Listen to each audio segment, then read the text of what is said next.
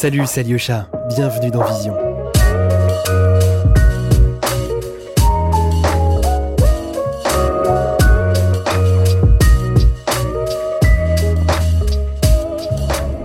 Très content de vous annoncer que ce podcast a été réalisé en partenariat avec Adobe.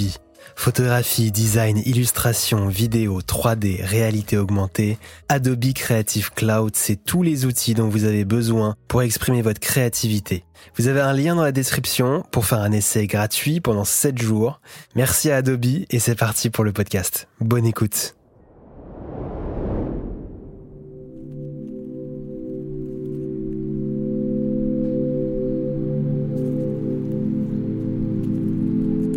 En effet, j'ai choisi une image récente. C'est une image en noir et blanc que j'ai faite cet été, donc euh, l'été 2021, euh, à côté de Lisbonne. Caroline, ma femme, et son neveu Cosmo sont assis sur une banquette arrière d'une voiture. Je suis à l'arrière avec eux. Je prends une photo au moment où Cosmo s'apaise et s'endort sur Caroline. Caroline, elle, regarde devant elle, elle regarde la route. Son regard est déterminé, Derrière elle, il y a la fenêtre de la voiture qui encadre son visage. La fenêtre semble ouverte, on ne distingue pas l'arrière-plan car la lumière est trop forte. L'arrière-plan est donc euh, explosé, la lumière est quasi divine. La lumière donne de la puissance à son regard, mais qu'y a-t-il derrière cette fenêtre? Euh, qu'est-ce qui se passe derrière cette fenêtre? C'est une image d'été, c'est une image tirée d'un film. Enfin, on pourrait croire c'est une image tirée d'un film. Je crois que cette image est apaisante et rassurante, mais il y a tout de même une certaine tension dans les corps, un silence un peu étrange et un hors-champ qu'on ne connaîtra jamais. Il y a l'intensité du regard de Caroline qui m'échappe. Que regarde-t-elle? Cette petite lumière qui éclaire son œil est comme un miracle.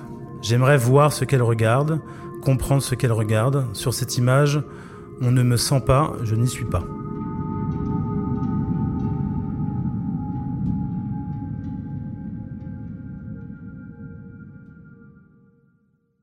Je suis Julien Magre, je suis né en 1973 et j'ai vécu une enfance tout à fait normale en banlieue parisienne.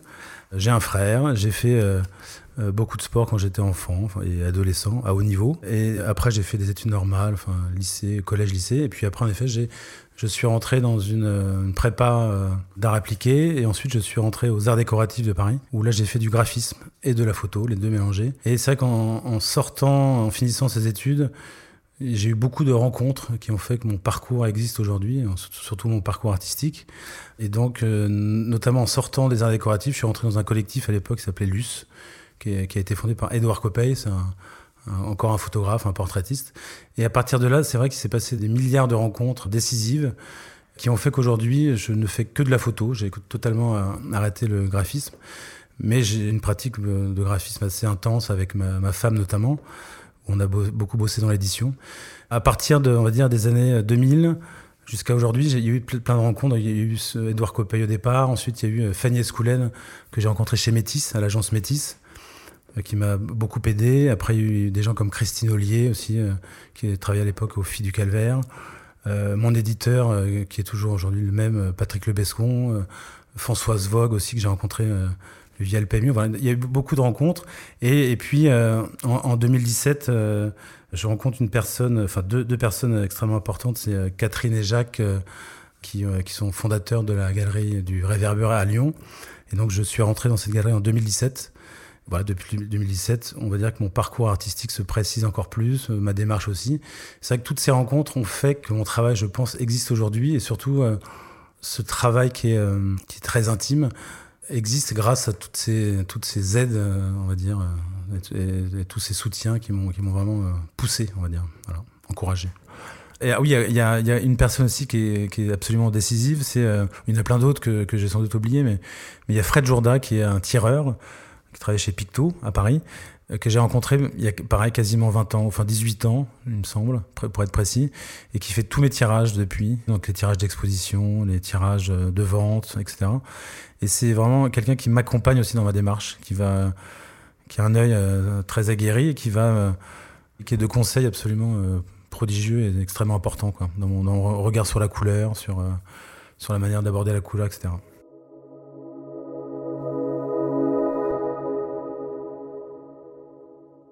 ma mère travaillait dans une, entreprise qui s'appelait Balcar à l'époque. Il, faisait des flashs, notamment photos. Et, j'avais 10, 12 ans, etc. Elle me ramenait tous les, tous les fins de mois, tous les magazines de photos qui, qui étaient donc du mois d'avant. Donc c'était revue, euh, photographie, etc. Photo magazine, tout ça. Et donc je regardais ça euh, avec mon regard d'enfant. Et, notamment pour euh, photo magazine, il y avait beaucoup de, filles à poil, il y avait toujours des petites vignettes. Donc je regardais surtout ça à la fin, mais en arrivant là, je feuilletais quand même et, j'ai eu, je m'en suis rappelé il y a pas si longtemps, j'ai eu quand même mon regard qui s'est arrêté sur des grands photographes je me rappelle à l'époque, il y avait beaucoup de photographes de Magnum euh, qui passaient. Donc je me souviens de boulots comme euh, Koudelka, évidemment, comme Cartier-Bresson, enfin des, photographes très classiques. Mais je pense que ça m'a vraiment marqué. Et ça, entre 10 et 14 ans, j'ai vraiment, euh, tous les mois, je regardais ces magazines. Donc il y a des, choses plus ou moins bien comme magazine, mais en tout cas, il y, avait, il y a des choses quand même qui m'ont bouleversé, quoi, sans le, sans le savoir de manière consciente, on va dire. Je crois que c'est mon premier souvenir.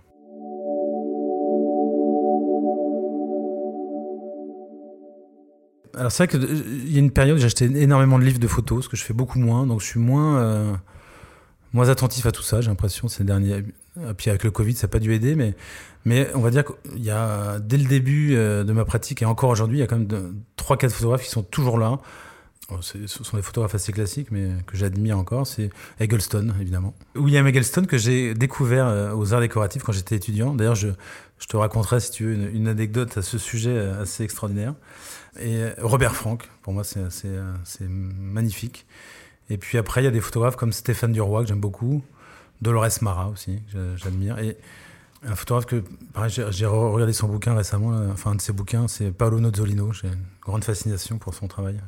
En littérature, je suis une grande passion pour, enfin notamment un livre de Jack London qui est assez méconnu, qui s'appelle Martin Eden, qui est, un chef-d'œuvre absolu.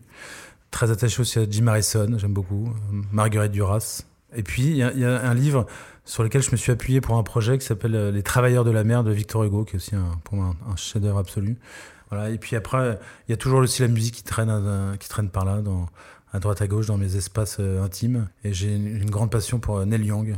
Tout ça se regroupe un peu. Hein. Neil Young, Jim Morrison, il y a toujours ce, rapport, je pense, à la nature, à la pureté, tout ça.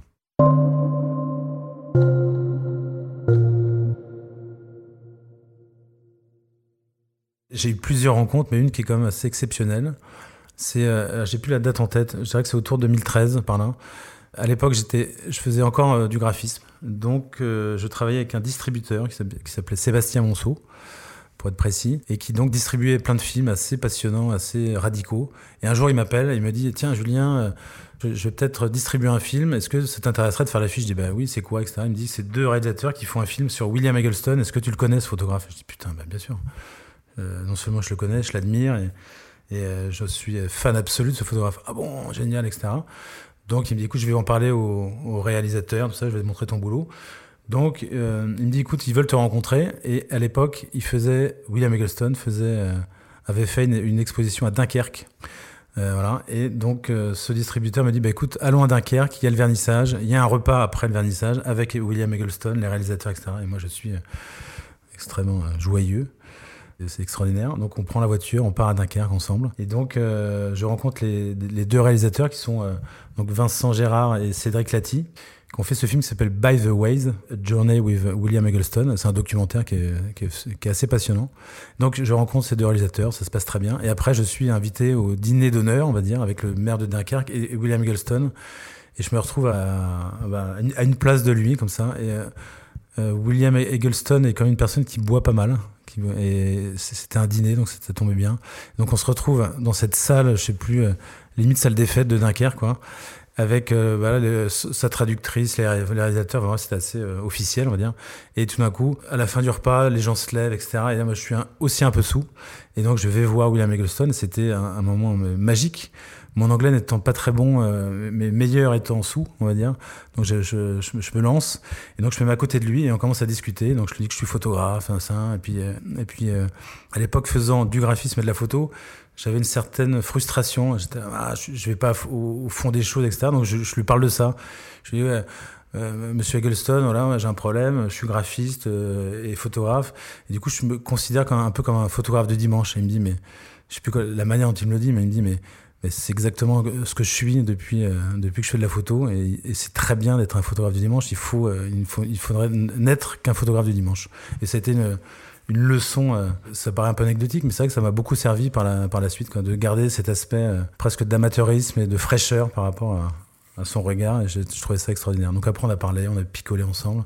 Et, et j'ai fait un portrait de lui que je pourrais t'envoyer si tu veux. Un peu à la volée comme ça, mais que j'aime euh, que j'aime énormément. Donc c'était une, vraie, une rencontre assez courte mais, euh, mais magnifique.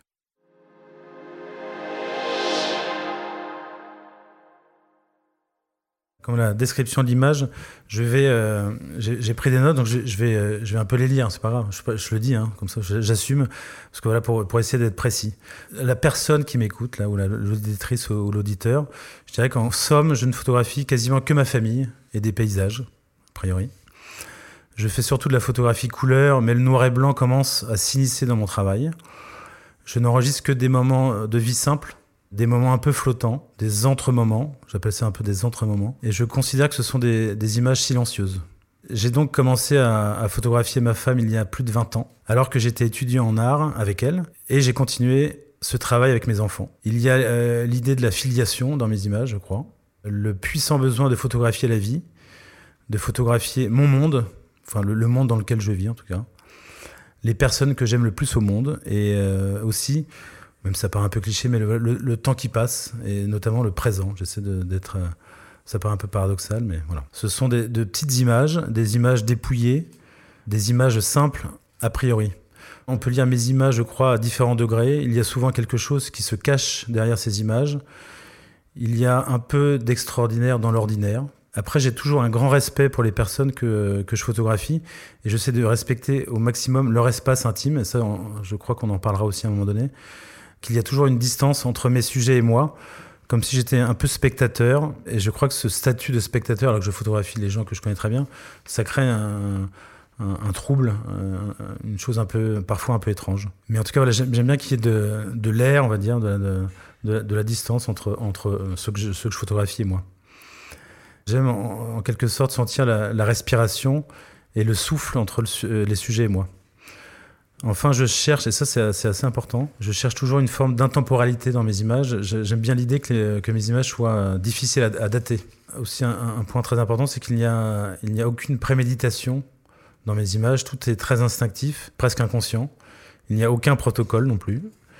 Et alors j'essaie de défier le temps, mais au fond, je sais qu'il qu qu a gagné d'avance c'est aussi c'est un peu un paradoxe, mais je suis très attaché au réel. Et je, j'essaye donc de faire des images très simples, sans artifice et sans arrogance. Voilà. Je crois qu'il y a dans, mes images de la tendresse, mais malgré tout, j'ai quand même besoin d'une certaine tension, une tension entre les, entre les personnages euh, quand, ils sont ensemble, entre les corps, entre les, espaces et, les, ces corps. J'aime bien qu'il, y ait de la tension dans les regards, même si ces regards sont parfois euh, évoquent de la rêverie, mais il y a quand même, même s'il regarde euh, ailleurs, il y a quand même une, une tension dans, dans, ses regards. Et puis, vraiment, ce qui, ce qui est important, évidemment, c'est. Euh, je parlerai pas de composition dans l'image, mais de rythme dans l'image, euh, comme, une, comme une musique. Au fond, je crois que j'aime bien euh, disparaître derrière, derrière ces images, c'est-à-dire de, de, ne pas exister. Ça rejoint l'idée du, du, du, spectateur. Voilà. Vous écoutez Vision, podcast de la photographie contemporaine. J'ai pas pris le temps de vraiment définir l'intimité. L'intime, c'est quand même un sujet très vaste.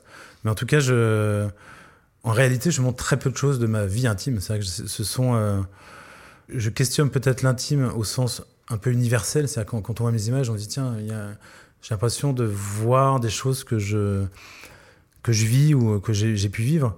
Mais euh, en réalité, le paradoxe, c'est que je ne choisis pas forcément euh, ces moments-là. C'est que je pourrais dire qu'ils qu s'imposent un peu à moi. C'est-à-dire que je vais pas aller chercher un, événement intime.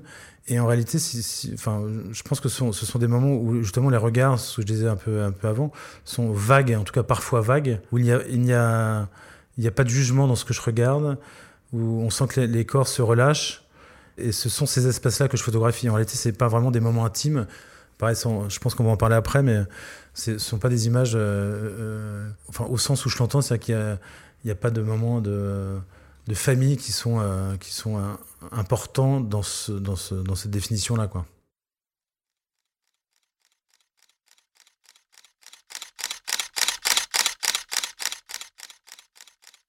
Sur mon site, il y a notamment deux, chapitres ou deux parties qui se, distinguent. Une, partie famille, une partie fiction. C'est vrai qu'il y, a des liens entre, entre ces deux, deux parties-là, mais pas que. C'est vrai qu'elles elles sont liées, en effet, d'abord, parce que la plupart du temps, on retrouve les, mêmes euh, personnages, les mêmes protagonistes dans, les, dans ces deux. On va, on va appeler ça les chapitres, dans ces deux chapitres. Après, je travaille avec les mêmes outils, c'est vrai que j'appréhende de la même manière les choses. Je travaille toujours en lumière naturelle dans les deux cas, sauf en, en effet dans, parfois dans, le chapitre fiction où, où, euh, quand la lumière est trop faible, j'utilise des, artifices, mais c'est assez rare. Après, c'est un, un va-et-vient entre euh, entre le banal, l'étrange, euh, dans, ces deux chapitres. Et je pourrais dire que je saupoudre un peu de, ces deux ingrédients avec plus ou moins d'intensité dans les, dans les deux histoires, dans les deux chapitres. Et après, je pense que le lien s'arrête à peu près là. C'est-à-dire que euh, dans mon travail sur la famille, c'est un travail vraiment au long, cours. C'est vrai que je, l'ai commencé, euh, comme je disais tout à l'heure, il y a 20 ans et je continue. C'est une, vraiment une, une obsession, c'est très obsessionnel. Et, pour le coup, euh, c'est un peu un film sans fin ou un film qui serait en, construction permanente, c'est-à-dire que ça s'arrête et euh, c'est toujours en mouvement. C'est vrai qu'il y a des séries que j'ai commencées il y a 10 ans et qui, qui, continuent encore ou euh, qui s'imbriquent les unes, les, unes aux autres. Par contre, dans, les, dans, le, donc le, chapitre sur la, sur la fiction, c'est vraiment des, sont vraiment des, des, séries plus, beaucoup plus ponctuelles et qui sont figées dans le temps et euh, qui, se font généralement sur un temps assez court. C'est que euh, si je prends une série comme Sœur Frère par exemple ou euh, Toscane Primitive ou ou, d'autres sont des séries que je fais en une semaine ou quinze jours. Et une fois qu'elles sont finies, je, je, je, n'interviens plus sur ces, sur ces images-là, en tout cas sur ces séries. Voilà. Donc c'est son... Et puis, évidemment, c'est, cette partie-là, ce sont des séries qui sont un peu plus scénarisées. C'est-à-dire qu'en effet, on est plus dans l'idée de la séquence. Euh, où il y a peut-être un peu plus, pas de mise en scène, mais euh, parfois des accessoires, parfois, euh, je dirais pas de direction d'acteur, mais on, est, plus dans le, jeu de la mise en scène, on va dire. Ce, n'est pas des il n'y a pas de fabrication d'images, mais on est plus, on va dire, dans une idée de scénario.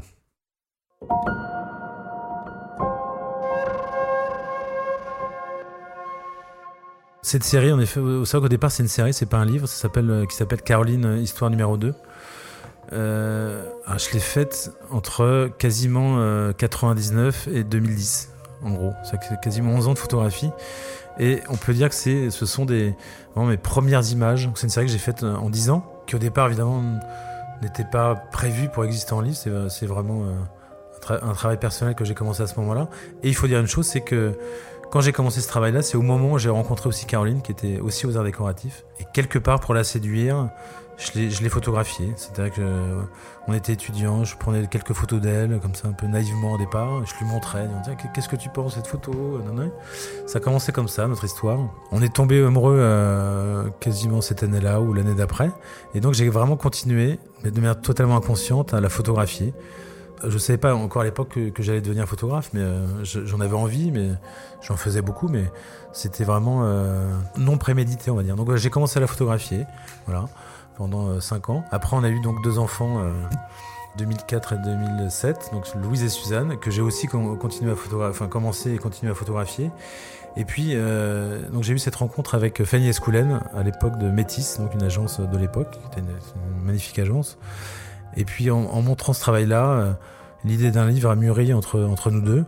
Et puis, euh, elle m'a dit, mais il faut absolument que tu montres ce travail à Patrick Lebescon de Filigrane. Ça, c'était du coup en 2008. Euh, c'est ce que j'ai fait. Euh, d'abord, il n'a pas voulu publier le livre en disant ah, parce que j'ai dû montrer des bouts d'images. Je sais plus, sais plus comment c'est passé. C'était un peu ou c'était peut-être quatre ans avant. Enfin, c'était pas assez mûr. Donc, on y retourné ensemble. Cette fois avec une maquette, une pré-maquette et tout. Et donc, il a accepté de faire ce livre. On a, Fanny et moi, beaucoup, beaucoup travaillé sur l'editing, parce qu'il y avait euh, quand même quasiment 10 ans d'images, beaucoup, beaucoup d'images, en argentique à l'époque. Et donc on a fait un travail énorme d'editing euh, et d'ordre aussi. Euh, C'était un travail euh, gigantesque. Et puis après, en effet, étant graphiste, j'ai travaillé donc sur la maquette, pareil sur le, le format du livre, le choix du papier, euh, sur la couverture, enfin bref. Et donc on a fini par faire ce livre et qu'on a imprimé de mémoire en 2010 en Italie, chez un super imprimeur. et c'était un moment extraordinaire. Je me rappelle, Patrick Lebessoin m'avait dit à l'époque, tu verras, un premier livre c'est toujours très, très angoissant. Mais tu verras, c'est comme, comme quand un enfant naît, c'est qu'une fois qu'il sort de la machine, bah, euh, il t'appartient et on ne peut plus, euh, on peut plus revenir en arrière. Et du coup, c'est, ah, je dis merde, ah c'est vrai. Parce que je me rappelle, j'avais beaucoup de regrets quand le livre était imprimé. Je dis merde, c'est, parce que c'est pas trop petit. Enfin bref, plein de questions comme ça. Aujourd'hui, c'est évidemment la, la, plus belle déclaration que, que, que j'ai fait, que je puisse faire à une femme. Et c'est aussi euh, un peu, je le dédicace à la fin, ce livre. C'est un peu comme un livre témoin, c'est-à-dire que je, le dédie aussi à, tous mes, enfants et mes petits-enfants. C'est-à-dire que je trouve ça extraordinaire que que Louise, par exemple, puisse le, montrer à ses petits-enfants, c'est un, très beau témoignage aussi. Mais c'est vrai qu'avant tout, c'est, enfin, pour moi une des plus belles preuves d'amour, je crois, qui reste dans le temps, en plus.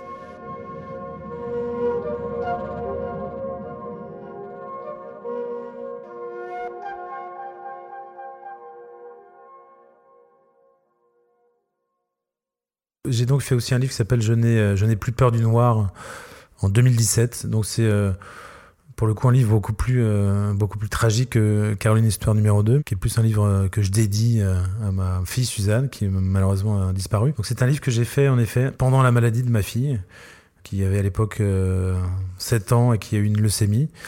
À Noël, je fais des images en Corrèze, voilà, en numérique pour le coup. Et ces images-là, pendant ces vacances-là, je regarde pas mes images sur ordinateur. Et pendant ces vacances-là de Noël, on apprend ma femme et moi, que notre fille Suzanne est atteinte d'une leucémie avec suite à des prises de sang, etc.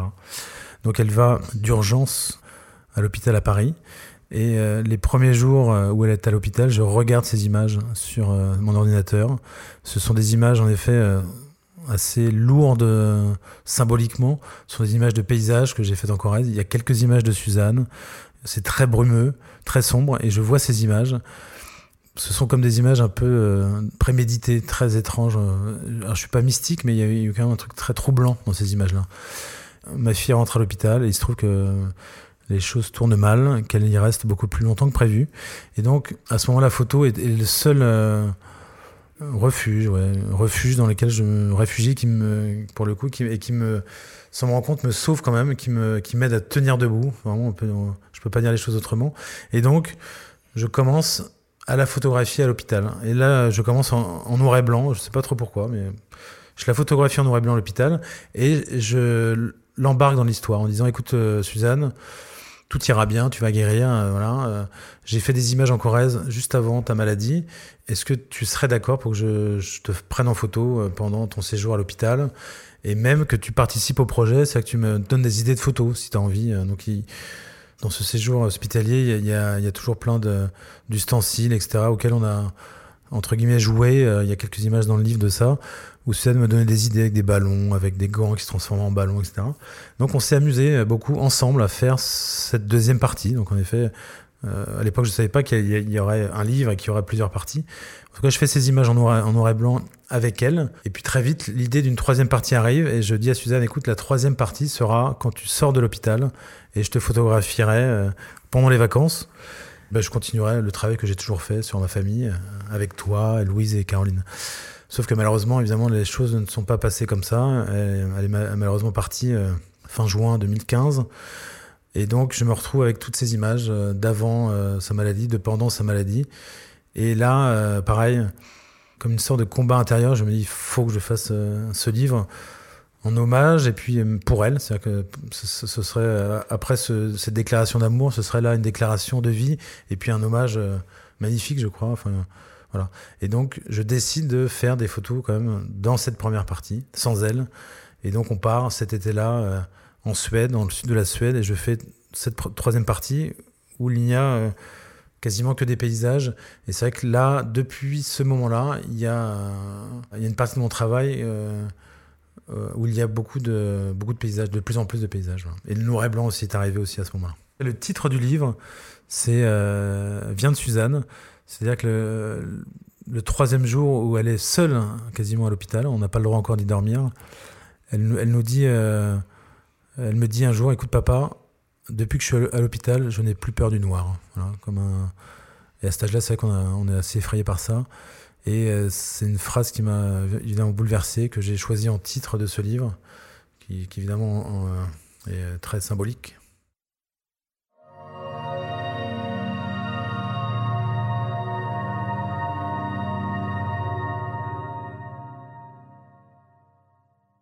Par rapport à cette idée de souvenir, je ne, je ne crois pas. Euh, ce que je disais tout à l'heure, c'est que je suis vraiment dans le dans le présent, dans un, ouais, dans un, dans un acte. Euh, je ne peux pas être plus dans la vie que quand je photographie. C'est sans doute pour ça aussi que ça m'a beaucoup aidé dans, plein de moments difficiles, et notamment dans la série et dans le livre. Je n'ai plus peur du noir. C'est c'est pour moi, en tout cas, quand j'ai fait ces images, je me suis rendu compte que que c'était un acte. Enfin, après cet événement-là, en tout cas, l'acte photographique était presque un acte de survie. C'est un, acte du, présent et vraiment un acte aussi de présence, être vraiment euh, les pieds euh, dans la terre quasiment, c'est vraiment ancré dans le réel. Et pour moi, en tout cas, quand je fais des photographies, c'est vraiment aussi euh, la notion d'être vraiment dans l'action, que, c'est très physique. C'est aussi un besoin qui m'aide à, rester aussi dans, la vie, à rester et faire corps aussi avec la vie.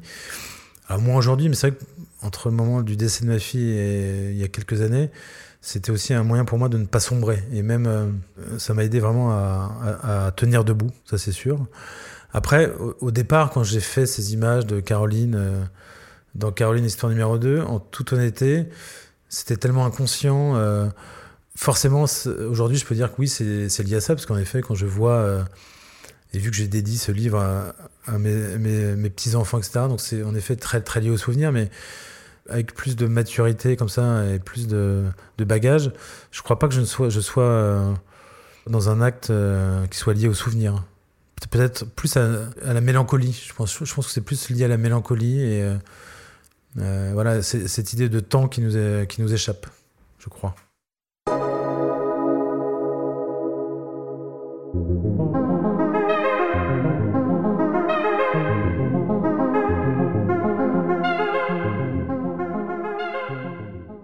Effet, pour cette série-là, que, que j'ai mis récemment sur mon site, d'ailleurs, qui n'existe pour l'instant que sur mon site, J'aimerais, bien l'exposer cette, cette série, mais c'est, autre chose. Alors, euh, pour ça, c'est vrai qu'il euh, faut savoir, comme je le disais au début, que je travaille beaucoup en argentique. Et souvent, je finis mes pellicules et je, peux les laisser parfois vraiment six, six, mois ou même un an dans le frigo. C'est devenu un choix, un parti pris, mais parfois euh, au début c'était souvent euh, lié au manque d'argent euh, parce que ça coûte cher. il faut faire des planches contact, il faut les, il faut les scanner, etc. Donc au départ c'était un non choix. Aujourd'hui ça l'est vraiment, c'est que tout d'un coup j'adore. Enfin j'adore. Ça fait partie vraiment de mon processus créatif. C'est vraiment de laisser euh, ces pellicules au frigo et de laisser, euh, pour le coup, là on n'est pas dans l'histoire du souvenir, mais dans l'histoire de la mémoire, c'est de laisser ces images euh, s'oublier. J'adore la, notion d'oublier des images.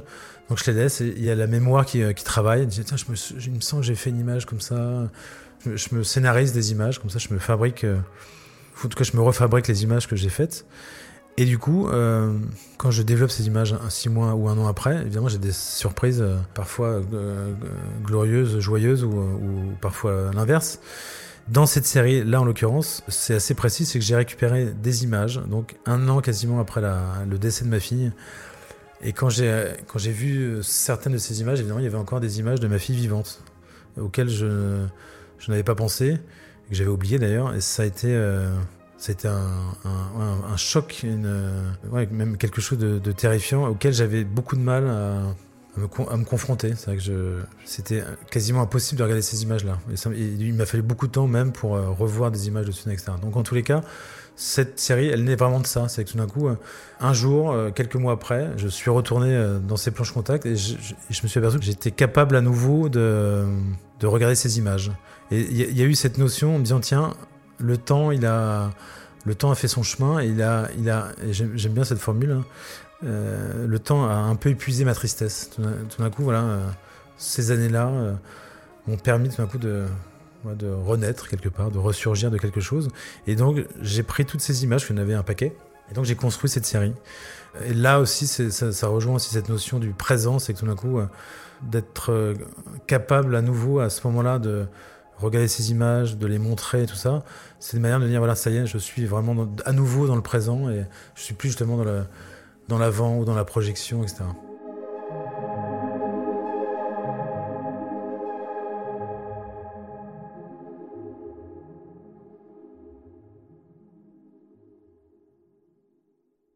L'idée de la distance dont je parlais tout à l'heure, euh, l'idée euh, de la tension, mais cette tension qui peut être souvent mélangée à la rêverie, l'idée du hors-champ, sont les raisons pour lesquelles je crois j'aime euh, capturer ou en tout cas enregistrer ces regards un peu flottants, on va dire. Ça rejoint tout ça, c'est que tout d'un coup, photographier une personne qui regarde en dehors de l'image, moi, c'est c'est une question qui me, qui me passionne. C'est qu'est-ce qui se passe derrière l'image ou à côté de l'image ou hors de l'image comme ça je l'ai écrite au départ. Dans cette série-là, en l'occurrence, c'est vrai qu'il y a beaucoup plus de regards qui se confrontent aux miens, si je puis dire. Et beaucoup de ces images-là ont été faites donc après le décès de Suzanne ou pendant ou machin, ou même, oui, même pendant. Et je crois que c'est peut-être, si j'ai réfléchi, lié à ça. C'est que tout d'un coup, j'ai eu besoin, euh, pendant la maladie de ma fille, après, etc., me confronter à, un réel beaucoup plus euh, vivant, je crois. De regarder l'intensité euh, de personnes que j'avais en face et de peut-être être moins dans la rêverie et d'être euh, dire aujourd'hui j'ai voilà besoin de complicité avec l'autre peut-être aussi de radicalité de, d'être moins aussi dans la peut-être dans la métaphore ou dans le symbole etc mais vraiment de confronter au réel aussi et de la personne que j'ai en face c'est peut-être lié à ça dans mes images plus récentes j'interviens avec mon corps, c'est que parfois je fais rentrer des, mains, etc. Et c'est sans doute ouais, peut-être aussi cette, euh, ce besoin aussi, je dirais pas d'exister, mais en tout cas de, d'être beaucoup plus ancré dans, le, dans la vie, ou euh, peut-être de passer euh, de spectateur à, acteur, c'est-à-dire voilà, j'ai besoin aussi de d'exister. Vous écoutez Vision, suivez-nous sur Instagram pour plus de news et de photos. Ma photographie, je pense qu'elle vit euh, de manière autonome. En tout cas, elles peuvent vivre seules. Pas dans toutes les séries, mais dans certaines séries, ce sont les images en fait, qui me donnent l'élan pour écrire un texte. Et d'ailleurs, j'écris souvent les textes bien après avoir fait les images, c'est jamais en même temps. J'écris même souvent les, textes sans avoir les images sous les yeux, c'est presque... Ça rejoint les, mémoires, c'est que j'ai une série euh, en mémoire et du coup je vais écrire un texte par rapport à cette série-là. Ça peut être fait pendant, mais souvent c'est fait euh, des mois après, quoi. Pour moi, euh, les textes, c'est une autre partie du cerveau qui travaille. C'est-à-dire que je suis plus du tout dans l'action et dans l'urgence. C'est comme si les images étaient associées au corps et les mots à l'esprit. C'est-à-dire que c'est vraiment deux choses totalement différentes. Et je dirais même que euh, même le texte est, est quelque part, c'est, elle est aussi une image. C'est-à-dire que ce serait peut-être euh, l'image qui manquerait. Je pense que tout d'un coup, ça serait. Euh, il y a la série, il manque une image qui serait euh, peut-être le résumé de toutes ces images et le texte viendrait condenser toutes ces images-là. C'est vraiment cette idée. et le texte, comme les images, est tout à, tout à, fait, pour moi, en tout cas, autonome. Il peut se lire sans les images et vice-versa. Donc c'est. Après, tout ça, c'est un peu contradictoire, un peu paradoxal, mais je pense que si je considérerais, évidemment c'est naïf de dire ça, mais si je considérais que l'image ne, disait pas tout, je, serais, je pense, très frustré. Et pour moi, c'est très naïf, mais pour moi, l'image, en tout cas l'image que j'essaie de, que je montre, elle, elle dit ce que j'ai envie de raconter, enfin, a priori, même si elle raconte euh, une infime partie.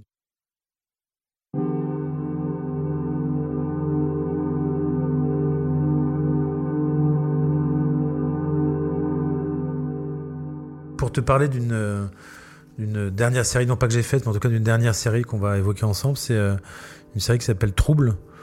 Et donc là, en effet, on est, dans, la, partie, euh, dans le chapitre fiction. Donc c'est une, série qu'en effet je pourrais associer à une série un peu cinématographique. Donc je vais dis juste le cadre hyper rapidement de cette série. C'est euh, une carte blanche qui a été offerte par les autoroutes Vinci au bal. Et le bal était le lieu où les photos et les, les, artistes allaient être exposés. Et, euh, donc j'ai été sélectionné parmi euh, cinq artistes euh, à, faire, à faire un projet donc, autour des autoroutes. Il y avait comme de très grands artistes, notamment D'Agata, Antoine D'Agata, Sophie Kahl, Stéphane Couturier et Alain Bublex. Donc c'était pour moi, j'étais un peu le, le genou de, de, l'équipe, donc c'était fantastique. Une opportunité de faire un travail sur ce terrain-là.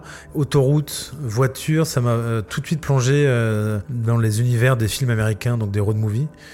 Et très vite, je me suis dit, tiens, je vais euh, travailler sur l'idée du, euh, de l'enfant ou euh, de l'enfance qui voyage dans une voiture.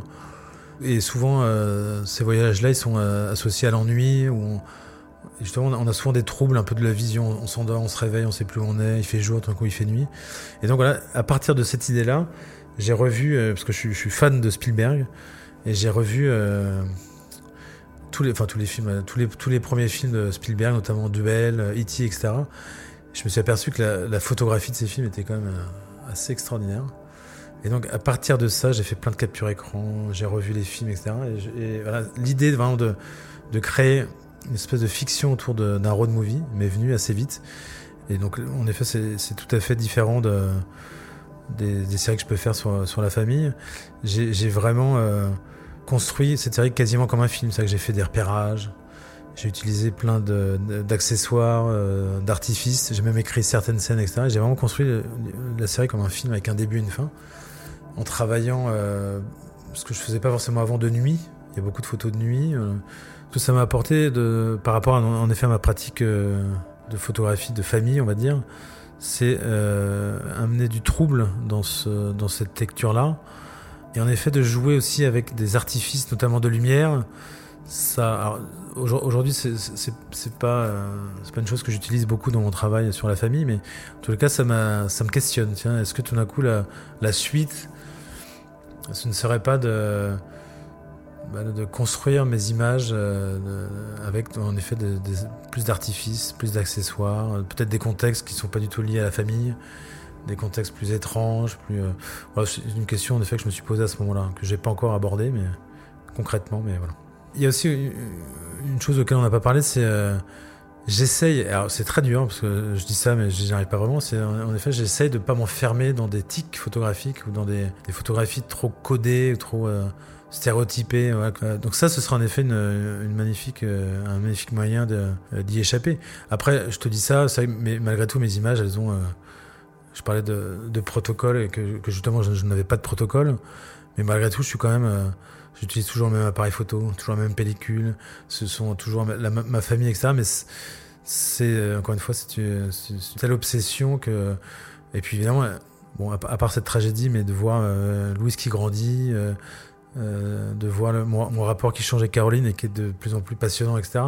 C'est quand même très troublant de voir ces images-là qui, euh, existent depuis 20 ans et qui continuent. Enfin, c'est vertigineux. Et plus j'en fais, plus j'ai envie de, continuer ce travail-là.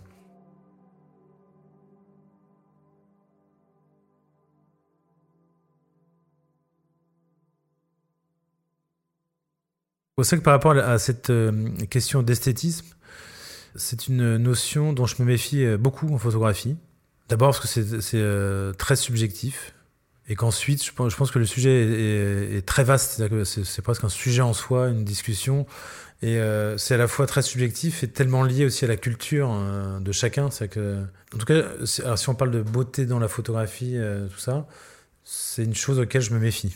En tout cas, je redoute cette histoire. Ce n'est pas en tout cas dans ma photographie, ce qui peut paraître aussi un peu contradictoire, quelque chose que je vais chercher ou que je provoque ou qui me qui m'anime. Vraiment, c'est euh, pour le coup, pour euh, dans ma photographie, j'essaye. je dis bien, j'essaye de d'atteindre une, une, vérité ou une humilité. Du coup, la beauté, elle passe peut-être plus par ça. C'est plus par la par l'image que par la forme de l'image. C'est voilà, c'est un point de vue. C'est que moi, mes images, je les travaille pas du tout. Pour moi, aujourd'hui, c'est quand on travaille en numérique, l'esthétisme peut avoir une part importante dans, dans, ce, dans cette démarche-là. Alors moi, c'est vrai que je, retouche, euh, que ce soit en, argentique ou en numérique, je travaille très peu mes images, c'est qu'elles sont euh, telles qu'elles elles ont été faites. Enfin voilà. Après, je, ne vais pas dans la, surenchère de la couleur, etc. C'est quand même assez neutre, on va dire, a priori. Par ailleurs, dans, mes images, euh, une chose dont je suis très attaché, c'est qu'il y a une très grande profondeur de champ. C'est-à-dire qu'il y a, il y a, y a pas de flou. On a plan des images, c'est qu'on a une image qui est, qui est très en tout cas pas séduisante, je crois, au premier abord, comme ça. Ce qui est plus, euh, plus important que la, forme ou l'esthétique, c'est vraiment la, notion de, de, plaisir dans mes images. C'est que ça qu'on n'en a pas parlé, mais le plaisir pour moi, c'est le, le, moteur absolu de, la raison pour laquelle je fais des images. C'est même le, vraiment le point de départ. Et je pense que c'est vraiment ce, plaisir-là qui me donne envie de, faire des images plus que de chercher l'esthétisme dans la, dans la photographie, enfin a priori.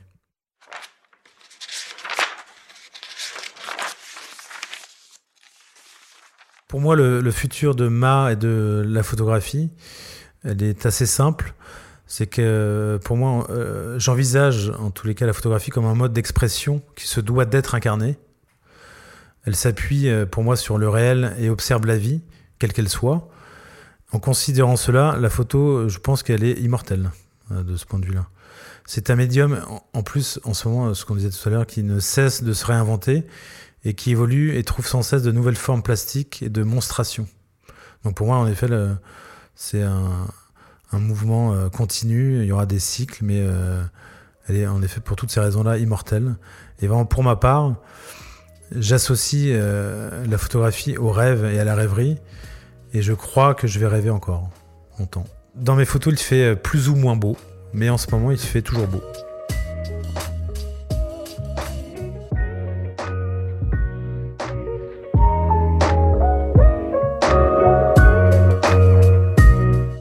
Merci d'avoir écouté Vision.